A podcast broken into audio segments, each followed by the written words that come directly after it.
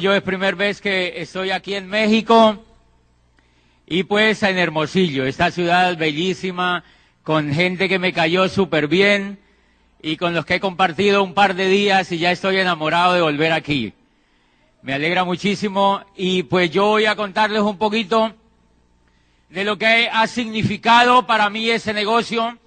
Yo trabajaba como rector de una universidad privada en mi país en una ciudad que queda al sur de Colombia, una ciudad pequeña de unos 280 mil habitantes, y allí, cuando yo eh, conozco el negocio, lo conozco desde la academia. Yo estaba inmerso en la academia y allí alguien me presenta a mí el negocio.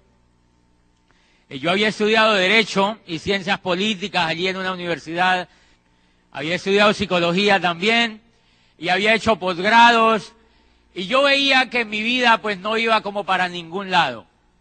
Yo normalmente lo que hacía era que yo trabajaba, veía televisión y gastaba.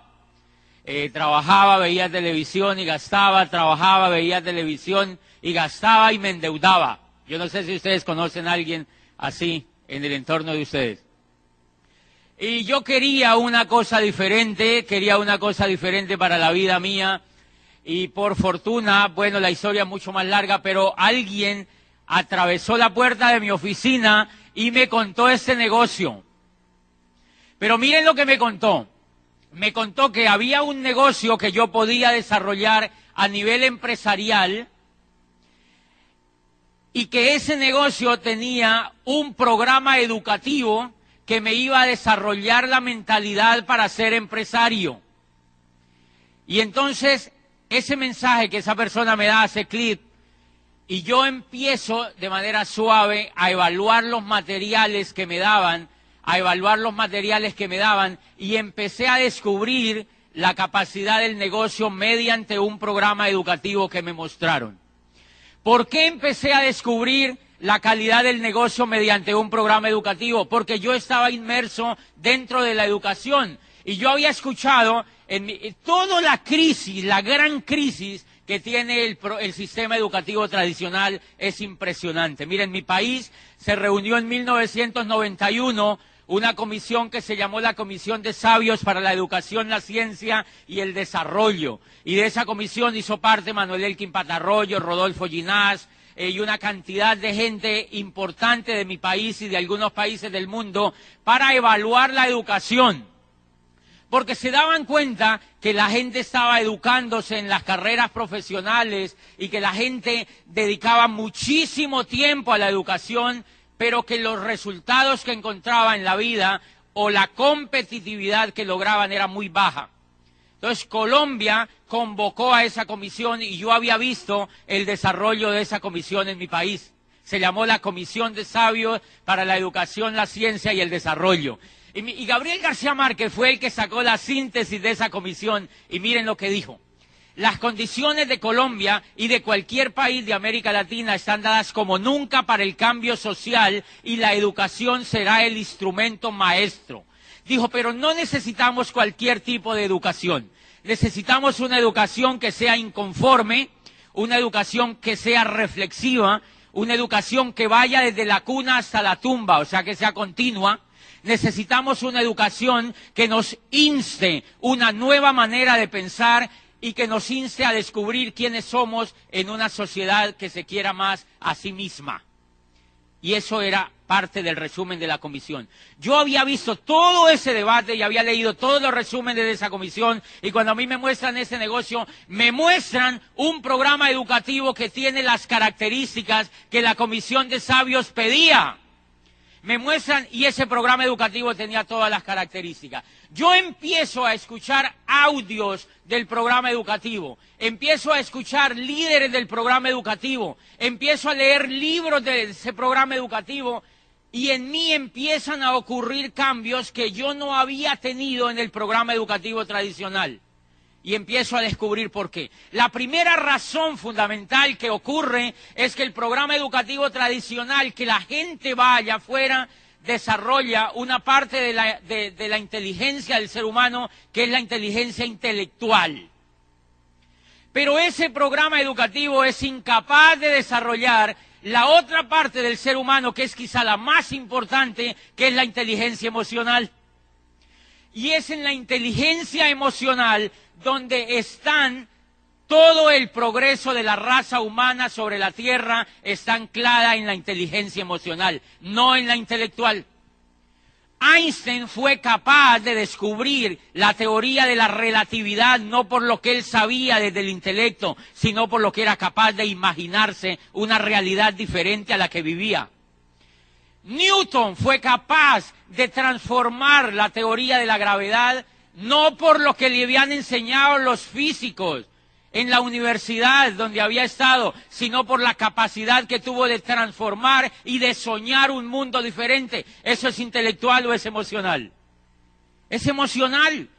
Luego, ser empresario, cuando Rhys DeVos y Jay Van Andel inventaron la oportunidad de Amway, la inventaron para que fuéramos empresarios. Cuando Riz de Vos y Jay Van Andel inventaron esta oportunidad, la inventaron para que fuéramos empresarios. Y todo el desarrollo de la empresarialidad se desarrolla en lo emocional, no en lo intelectual. Por eso ustedes encuentran que la mayoría de empresarios exitosos en el mundo no egresan de las universidades. Si ustedes observan el éxito empresarial en cualquier parte del mundo, ustedes observan que esos empresarios no le achacan o no le tildan a lo que aprendieron en las universidades su éxito empresarial, sino que esa información la han adquirido de otras partes. Esa información muchas veces ha venido de la familia donde crecieron, con la gente que se asociaron, lo que leyeron por fuera, lo que fueron capaces de imaginarse, la capacidad que ellos tenían de prospectar, etcétera, etcétera, etcétera. Y entonces alguna vez en Colombia me invitaba la ministra, de, un gobernador de un departamento, lo que aquí llamaríamos un estado, me invitaban a una de las regiones de Colombia que yo hablara sobre la calidad de la educación. Pero ellos no sabían que yo estaba en Amway. Y entonces ese día ahí estaba la ministra de Educación y yo le digo, señora ministra, ¿usted cómo se explica que la cómo, cómo podemos hablar de calidad de la educación? ¿Cómo se explica, señora ministra, que una persona vaya a la, al antejardín, vaya al jardín, vaya a la escuela, vaya a la media vocacional, vaya a la universidad y después va al posgrado? Y yo le decía, ¿cómo se explica, señora ministra, que una persona después de estudiar 20 años sea pobre? ¿Cómo explica, ministra, que una persona después de haber estudiado 25 años ahí afuera no alcance sus sueños financieros? Y cuando yo ingresé a ese negocio y descubrí el programa educativo, en cuatro años de dejarme permear por ese sistema educativo, me volví competitivo en la nueva economía y alcancé mis sueños financieros y a partir de ahí un ser humano empieza a humanizarse, porque mientras uno tenga las posibilidades económicas, uno ni siquiera puede ser un ser humano completo, porque no puede humanizarse. El ser humano que se puede humanizar es aquel que puede hacer lo que quiera en la vida, que puede viajar, que puede adquirir lo que quiera, que puede estar con las personas que quiera y que puede ejercer el oficio que quiera. La mayoría de la gente allá afuera no lo puede hacer porque no tiene los medios financieros suficientes. Entonces este programa educativo es de lo que más me ha impactado a mí y si ustedes se, enteran esa compañía, Amway, esa compañía, ha sido la compañía en el network marketing que más ha apoyado los programas educativos para formar empresarios, precisamente porque la idea de los fundadores era formar empresarios. La idea de Amway es la de formar empresarios. Y si ustedes observan, durante toda la historia, durante toda la historia de esa compañía, se ha apoyado el desarrollo de programas educativos y ustedes ahora mismo han visto en América Latina cómo la misma compañía lanza el Instituto de Negocios. Y miren las tres características que tiene ese programa educativo que el cual yo me pego y me dejo permear. La primera característica es que es continuo. ¿Se acuerdan que la Comisión de Sabios pedía que la educación fuera continua? Uno de los elementos más importantes que tiene es que arranca cuando una persona ingresa, puede ingresar a la edad que quiera, a la edad que pueda, y esa persona empieza a dejarse permear del programa educativo y esa persona cuando tenga 85 años puede estarse leyendo un libro, puede estar escuchando los CDs, puede estar viniendo a una convención, puede estar yendo a una orientación empresarial, puede estarse asociando, puede estar creciendo, puede estar aprendiendo. La gran diferencia de un programa educativo como esto a un programa educativo tradicional es que el programa educativo tradicional la gente se gradúa y se cree producto terminado. Porque no quieren seguir aprendiendo y el esquema les brinda que ya acabaron. Primero no es una educación emocional y segunda no es continua. ¿Qué efectos tienen eso? Yo vivía en el 2000 año, el 2001 vivía en Europa porque estaba haciendo un doctorado y entonces una vez bajé del edificio donde yo vivía y vi un periódico y decía se necesita gerente de recursos humanos para una empresa en el norte de ese, de ese país. Y entonces yo lo vi y a mí me interesó el aviso y decía en letra chiquitica al final, eh, decía no mayor de 29 años. Y yo ya tenía 32. Y apenas estaba haciendo el doctorado. ¿Qué es lo que hizo la era industrial con la gente que la desecha? Cuando las personas hacen la universidad, terminan la universidad, entran a una compañía, trabajan 10 y 15 años y ¿qué hace la compañía después? La votan y la persona sin sueños, frustrada, tiene que irse a buscar algo que hacer que no está preparada para hacer la empresa la desecha. Por eso yo que día le presenté ese negocio a un muchacho de una prestigiosa universidad, un economista de unos 25 años, casi levitaba del estatus que tenía. Trabajaba en una empresa de allí, cerquita pues a la ciudad donde yo vivo. Yo le digo, mira Juan Carlos, el negocio. Y le presento libros y le doy argumentos de por qué esta es una oportunidad empresarial. Y él me dice, mira, yo eh, me parece bien el negocio que tú tienes, pero yo ahora no lo puedo hacer porque mira que mi empresa me contrató, yo llevo cuatro años aquí trabajando y me ha ido tan bien que me van a enviar a Londres a estudiar inglés. Seis meses por cuenta de la empresa para que yo regrese. Y cuando regrese, pues obviamente me van a hacer un ascenso. Entonces si yo me quedo viéndolo, yo digo, sí, esto no es para ti ahora. Esto no es para ti, tienes mucha razón. Pero en mi corazón yo me quedo pensando y viendo al muchacho y yo digo, miren este, ya lo explotan en español, ahora quiere que lo exploten en inglés. Pero esa persona no sabe, esa persona no sabe que la compañía lo va a tener 10, 15 o máximo 20 años y lo saca. En ese negocio no ocurre eso. Tú vas a construir un negocio que va a durar por toda tu vida y durante toda tu vida vas a crecer como ser humano y vas a impactar la vida de otros y vas a crear para tu familia un futuro. Y entonces ese muchacho no tiene esa conciencia allí. Ese muchacho allí no tiene esa conciencia por una razón muy sencilla, porque carece de información. Esa persona carece de información y si no hay un programa educativo que le dé a él la información, él nunca va a ver el negocio. O si él no está dispuesto a ver esa información, él nunca va a ver el negocio. Y ese es un elemento de la continuidad. O sea que lo lindo del negocio es que me permite a mí crecer durante toda la vida. Cuando yo tenga 85, 90 años, voy a estarme leyendo un libro y voy a decir, bueno, llegué hasta la página 26, no alcancé pero voy a estar creciendo. ¿Verdad que eso es lindo? Eso es lindo y no ocurre allá afuera, no ocurre en ningún otro negocio. Y el segundo elemento que tiene este programa educativo es que es humanista. ¿Qué es que un programa educativo sea humanista? Lo más hermoso que yo he visto de ese programa educativo es que se enfoca en la inteligencia emocional de la gente y se enfoca en que la gente crezca como ser humano que la gente sea mejor gente, que sean mejores ciudadanos. Se enfocan en que las personas sean soñadoras. Nunca, yo llevaba 25 años estudiando y nunca a mí me habían hablado de sueños. A mí lo que me daba era sueño. Pero yo nunca había visto a un profesor que me dijera que el futuro, que el futuro del mundo y que el futuro de cualquier ser humano estaba íntimamente relacionado con la capacidad de soñar. Y yo ya, a mí se me estaba olvidando soñar. Y se me estaba olvidando soñar porque la mente humana cuando toma un hábito por más de un tiempo, lo convierte en hábito. Cuando toma una acción por más de un tiempo, lo convierte en hábito. Y en mí ya estaba ocurriendo el hábito de no soñar. Y este negocio recuperó los sueños a través del programa educativo. Pero eso no lo hace el betacaroteno ni el LOC. Eso no lo puede hacer el omega ni las muestras de champú.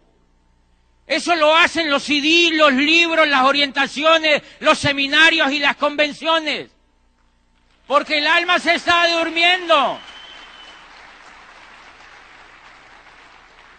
Eso lo hacen esos elementos que son capaces de despertar. Y a mí me gustaría preguntarles a ustedes que miren allá afuera qué organización, qué instituto, qué escuela, qué universidad está interesada en hacer de los seres humanos soñadores. Muéstreme un sitio allá afuera en la economía tradicional que esté interesado en formar soñadores. Y ustedes no lo van a encontrar. Y miren lo grave de eso. La mayoría de la gente vive en el círculo, trabaja, gasta y se endeuda, trabaja, gasta y se endeuda, porque ese fue el modelo que creó la era industrial.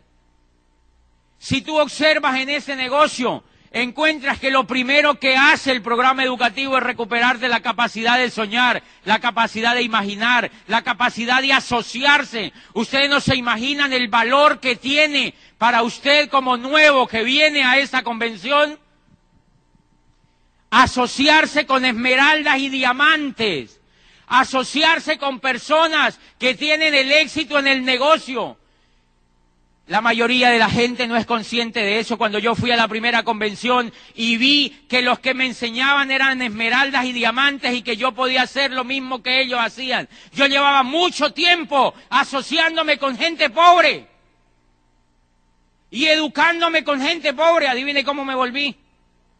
Pobre, porque Dios los hace y ellos se juntan. Si tú quieres romper el ciclo, Tienes que asociarte con gente que tenga lo que tú quieres tener. Y cuando yo fui a una convención, yo vi que los diamantes tenían lo que yo quería tener. Tenían el estilo de vida. Tenían la calidad de vida. Tenían el tiempo. Yo nunca tenía tiempo. No tenía tiempo para mi familia, no tenía tiempo para mí, no tenía tiempo para hacer lo que yo quisiera. Y cuando me califiqué a diamante en ese negocio, Miren lo interesante, me califico a diamante y hace poquito yo fui donde el odontólogo y, el odontólogo me dice, tenemos que hacerte un chequeo general porque tienes un problema de mordida. Entonces yo le dije, bueno, dime qué tengo que hacer y me dijo, mira, tenemos que hacer un tratamiento que dura varios días y tienes que venir a unas citas aquí a mi consultorio. Yo le dije, bueno, no hay ningún problema. Y me dijo, ¿tú puedes el lunes a las nueve? Yo le dije, sí. Y me dijo, ¿y puedes el martes a las tres? Yo le dije, ¿también? Y me dijo, ¿y puedes el miércoles a las 4? Yo le dije, sí, también. Y, le, el jueves a las 11 de la mañana, y le dije, también. Él paró y se quedó viéndome y me dijo, ¿y es que usted no trabaja? Y entonces yo le dije, no, a mí eso no me gusta. A mí eso no me gusta. Y entonces él me pregunta, me dice, ¿Cómo así que no te gusta trabajar? Porque él tenía las manos puestas en mis muelitas y trabajando y me dijo, ¿cómo así que a ti no te gusta trabajar? Y yo le dije, ven, te explico.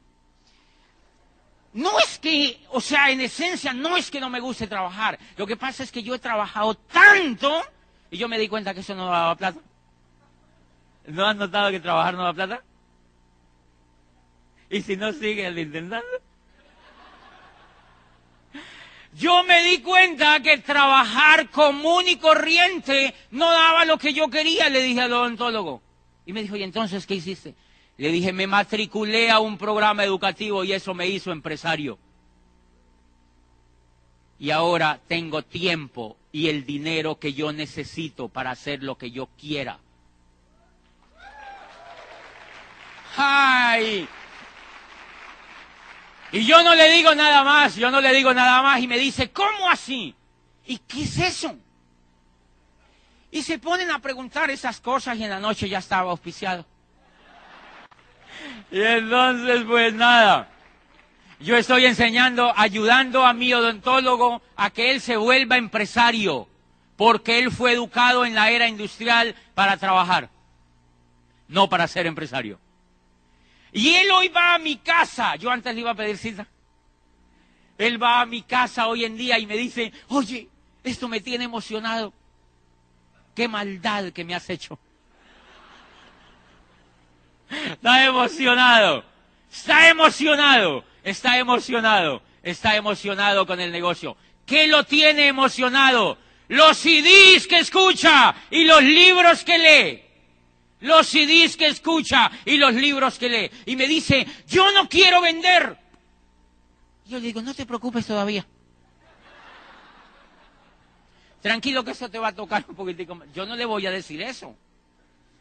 Pero él me dice, a mí no me gusta vender. Yo le digo, no te preocupes, ¿tú quieres ser vendedor o empresario? Me dice empresario. Entonces, ¿para qué te preocupas? No te preocupes, tranquilo. dale tiempo a tu coco. Lindo, lindo el negocio. Lindo el negocio. Y asimismo, en la carrera de construir el negocio, le presento a uno de mis mejores amigos, que era asesor de la ministra de Educación en mi país, le presento el negocio y me dice, ah, es eso de Amway. Eso de Amway. Me dice, es eso de Amway. Y yo, eh, eh, eh, ¿por qué? Y me dice, no, yo ya sé de eso. Entonces yo le digo, mira, yo no sabía qué decirle. De alguna manera lo auspicio, yo apenas estaba comenzando el negocio, de alguna manera lo auspicio, para que vean el poder de un programa educativo que forma empresarios. Yo lo auspicio de alguna manera y él me dice, pero yo no sirvo para vender productos. Y yo le digo, no te preocupes. ¿Tú quieres ser vendedor o empresario? Y me dijo, no, yo quiero ser empresario. Y yo le dije, entonces no te preocupes por tonterías. Y entonces yo le dije, ven, yo te auspicio, quédate ahí tranquilo, no juzgues nada, no sé qué. Y no te preocupes que si a ti eso no te gusta, pues no lo vas a hacer. Y entonces, a los ocho días había un seminario. Bueno, yo iba para Panamá, yo era rector todavía de aquella universidad. Y entonces yo iba para Panamá y cuando regreso de Panamá, me dice, José, yo necesito hablar contigo. Yo le digo, ¿qué te pasó? Y me dice, hablé con Julián, un primo mío, y él me ha dicho que en ese negocio yo tengo que vender. Y que yo tengo que ir de casa en casa demostrando los productos. Y yo le digo, ¿quién te dijo eso? Y me dijo, Julián. ¿Se acuerda de Julián? Yo le digo, ese Julián es un fracasado. Ese Julián no sabe de eso. Eso es mentira. Eso no tiene, eso no tiene nada que ver con ese negocio. Y me dijo, ok, entonces sí me gusta. Y entonces le dije, mira, vas a hacer una cosa, no vas a escuchar a ningún Julián. El próximo sábado hay un seminario en el Centro de Convenciones de Bogotá. Vas a ir, vas a ese seminario. Y el orador era un empresario de México. Fue a Bogotá el orador. Yo lo envié. Acuérdense que él estaba desanimadísimo. Cuando me llama, me suena a mí el, el teléfono, el celular, y me dice, José, gracias por haberme contado ese negocio. Y yo veía el celular y yo le digo, ¿por qué? Y me dice, acabo de salir del seminario. No te imaginas el espectáculo de cosas que dijo ese señor, era de México. Yo le dije, ¿qué dijo? Y me dijo, dice el señor que en ese negocio uno puede hacer realidad los sueños, que era para educar la inteligencia emocional, que había un programa educativo para formar empresarios. Lo que tú me contaste no era nada comparado con lo que oí. Lo que tú me contaste no era nada comparado con lo que oí. Y yo decía, ay, qué lindo lo que escucho. Hizo una pausa y dijo, pero ¿saben qué dijo el tipo? Que hay que vender. Y yo le dije, ¿en serio eso dijo? ¿Y, ¿Y, tú qué piensas? Y me dice, pues mire, él dice que en ese negocio se pueden hacer los, sueños realidad, pero obviamente como es un negocio hay que comercializar. Y entonces yo le dije, ¿y tú qué piensas? Y me dice, pues que si yo quiero alcanzar mi sueño financiero, yo tengo que comercializar. Y hoy esa persona se mueve un 9% personal. Y era asesor de la ministra de Educación, acaba de calificar como Esmeralda y ya se retiró. Y ya se retiró. Eso es lo lindo que tiene este programa educativo que trabaja por ti. Si tú quieres construir el negocio, pon la gente en manos del programa educativo que te indique tu líder. Hazle caso a tu equipo de apoyo y lleva a las personas para que otro le cuente, para que otro le diga, para que otro le magnifique la oportunidad. Y entonces Así empecé yo haciendo el negocio y así empecé, pero todo fue conectado a un programa educativo que hacía el trabajo por mí y que me hacía más fácil. Pero bien, el tema que yo les estaba contando es que el programa educativo era continuo, era humanista y el último elemento que tiene el programa educativo es que es coherente. Eso me impactó porque yo llevaba 25 años estudiando con gente incoherente profesores que me enseñaban finanzas y ellos quebrados. Increíble. Yo estaba de rector de esa universidad y un día va un profesor y me dice, mira, yo vengo a pasar de mi hoja de vida, era un PhD de una universidad de París y daba macroeconomía, se veía una eminencia. Y entonces yo le dije, profesor, usted debe estar muy bien económicamente, ¿verdad? Yo no estaba todavía en ese negocio. Y me dijo, no, no, no, no, no. Yo le, me dice, ¿por qué? Yo le digo, porque tú das macroeconomía, tú debes saber todo el tema de la economía. Y me dijo, no, yo estoy muy endeudado, o sea, yo realmente soy, pues, soy muy bueno en lo que hago, pero yo soy muy endeudado. Pero a eso que tú te refieres, eso es microeconomía, yo lo que doy es macroeconomía. Terrible. Cuando yo me gradué de abogado, yo estaba graduándome ahí en la rectoría de la universidad, una universidad pública donde yo me gradué. Me gradué con un amigo allí yo le digo a Juan Carlos, con el que me gradué, le digo, oye, Juan Carlos, ¿tú no te has dado cuenta que nosotros llevamos aquí estudiando seis años y tú y yo no sabemos nada? Y él se queda viéndome la cara y me dice, no, no, no, no, no, no, no es que no sepamos nada, tenemos las bases. Porque eso es lo que uno se dice. ¿Cómo justifica uno todo ese tiempo allá adentro? Miren cuando una persona que se educa en el modelo tradicional empieza a aprender, cuando sale a trabajar. Antes no aprende nada, por una razón elemental. El cerebro humano no aprende nada que no venga de la experiencia. Y lo decía Aristóteles hace miles de años. Nada hace el hombre que no sea por necesidad, decía Aristóteles. Por eso no aprendemos nada cuando a nosotros no nos importa. Por eso dice Kiyosaki, el peor recomendación que le puedes dar a tu hijo es que vaya y haga una carrera y se busque un trabajo. Porque no va a encontrar un futuro allí. Lo dicen todos los libros que encontramos. ¿Y saben qué dice? Recomiendo que las personas hagan negocios de network marketing. Dice, y antes de ver la compañía en la que vas a ingresar, incluso el tipo de compañía y los productos incluso y el plan de marketing, dice, lo primero que tienes que ver es que tenga un programa educativo que sea capaz de transformar a, a una oruga en una mariposa. Dice, si tiene un programa educativo, si tiene un programa educativo, escoge esa compañía porque Kiyosaki es consciente que con la educación que dimos en la era industrial no se pueden construir negocios de este tipo. Necesitamos otro tipo de educación, recuerda. Y por eso yo escogí esa compañía, porque es la compañía que en el mundo más ha apoyado los programas educativos para desarrollar empresarios.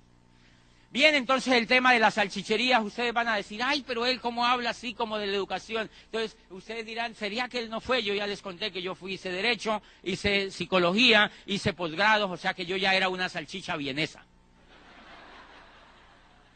Y como yo no le pegaba al mundo económico, yo no triunfaba en el mundo económico, ni sabía bien para dónde iba, entonces me fui a hacer un doctorado a Europa, o sea, hacerme salchichón.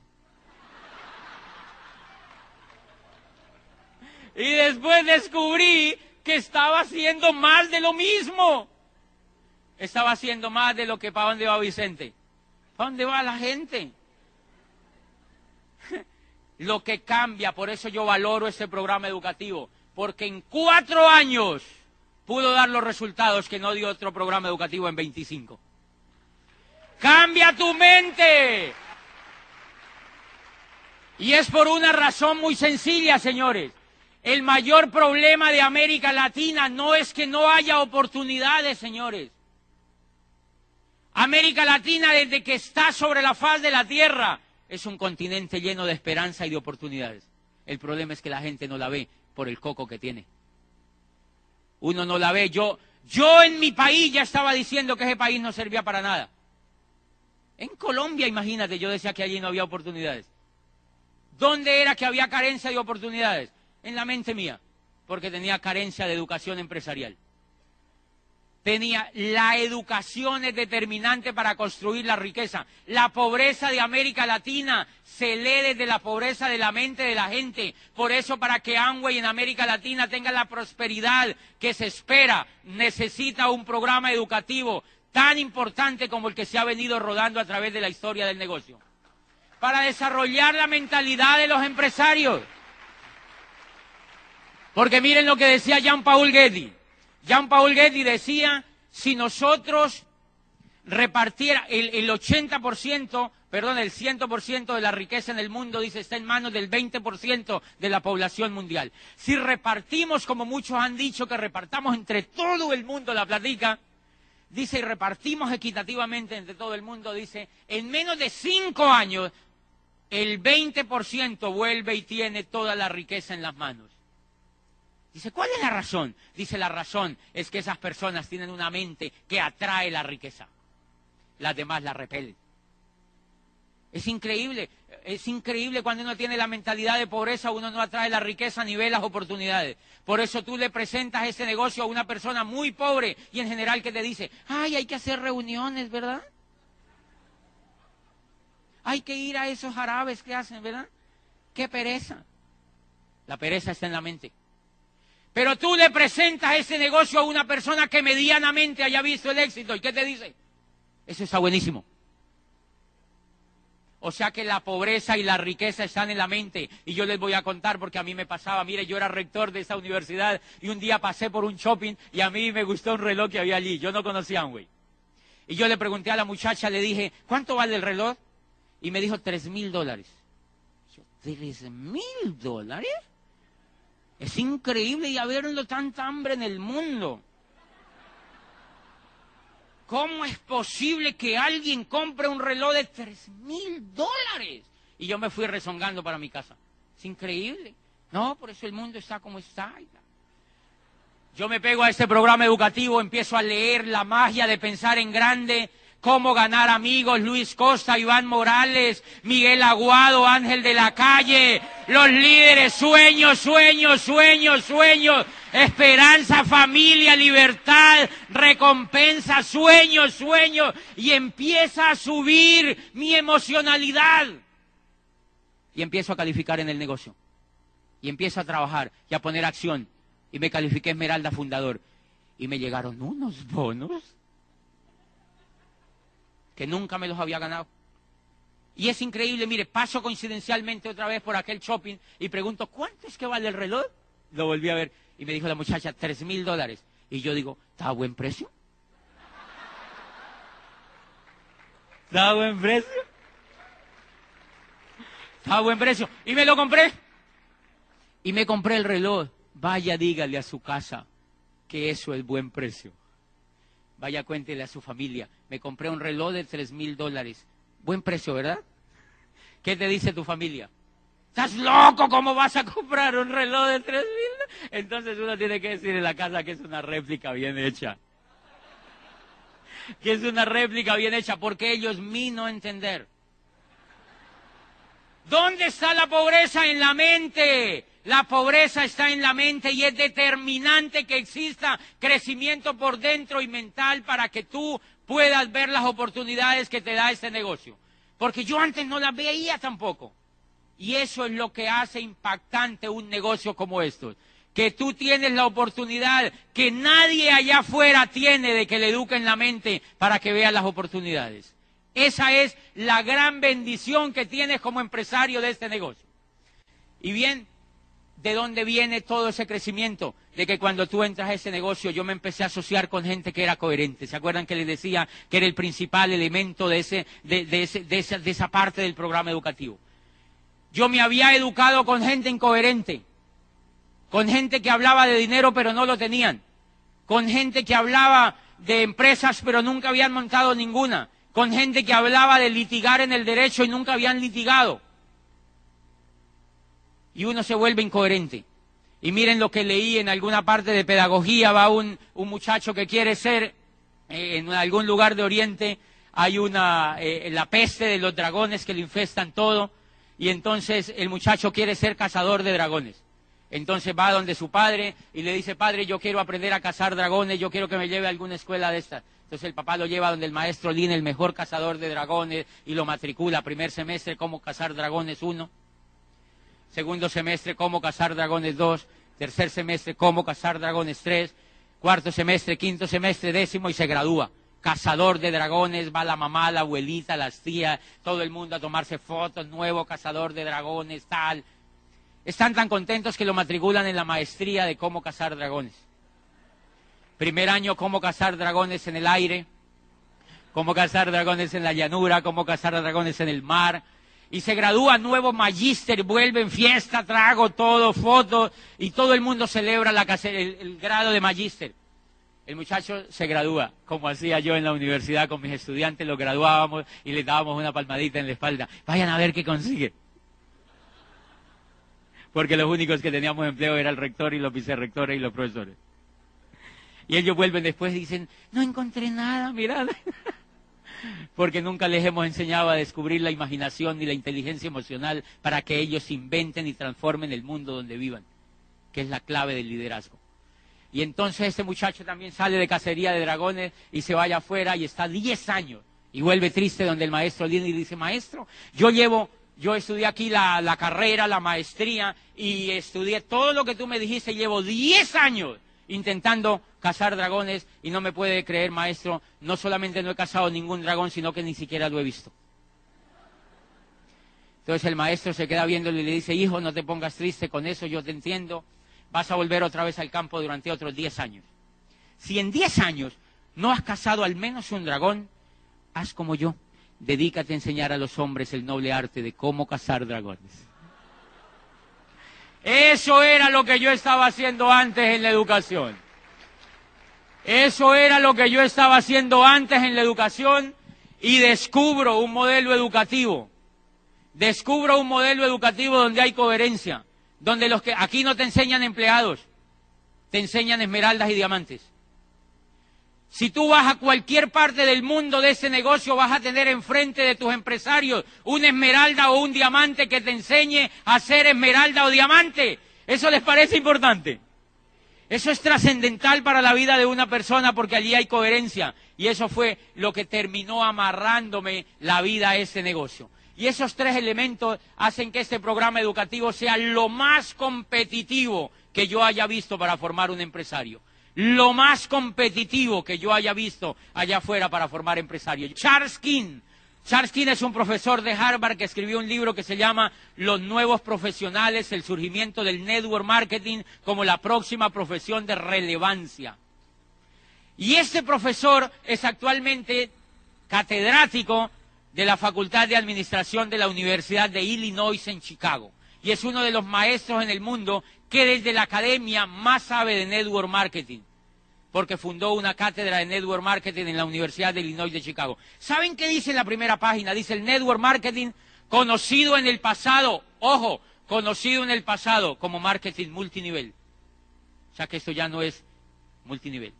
Dice el network marketing conocido en el pasado como marketing multinivel surge hoy como el método de distribución más poderoso y el modelo de empresa más atractivo en la nueva economía.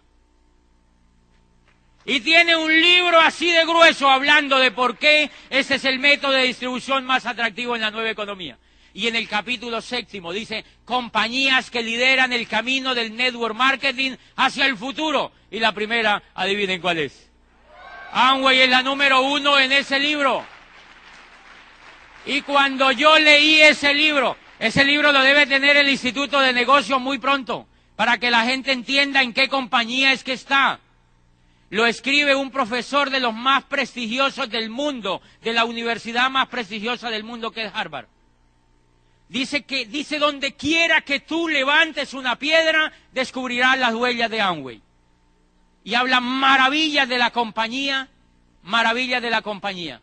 Y después me leí otro libro que se llama Imperio de Libertad, la historia de Amway y lo que significa para usted. ¿Y saben quién hace el prólogo? Richard Lesser, el presidente de la Cámara de Comercio de los Estados Unidos, y dice, lo que más me impacta de Amway es su capacidad para transformar la economía mundial. No la economía solamente de los Estados Unidos, ni la de México, ni la de Colombia, sino la economía mundial. Eso se llama información y Drucker dijo que el mundo del futuro no estaba compuesto de los que tenían y de los que no tenían, sino entre los que sabían y entre los que no sabían.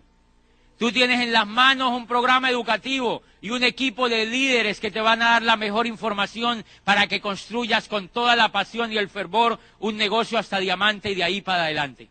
Yo quiero verlos como diamante y los felicito porque están en una tierra, en una ciudad que le ha dado ejemplo al mío también, a mi país, porque hay un grupo de diamantes espectaculares. Buenas noches y me alegro estar aquí con ustedes.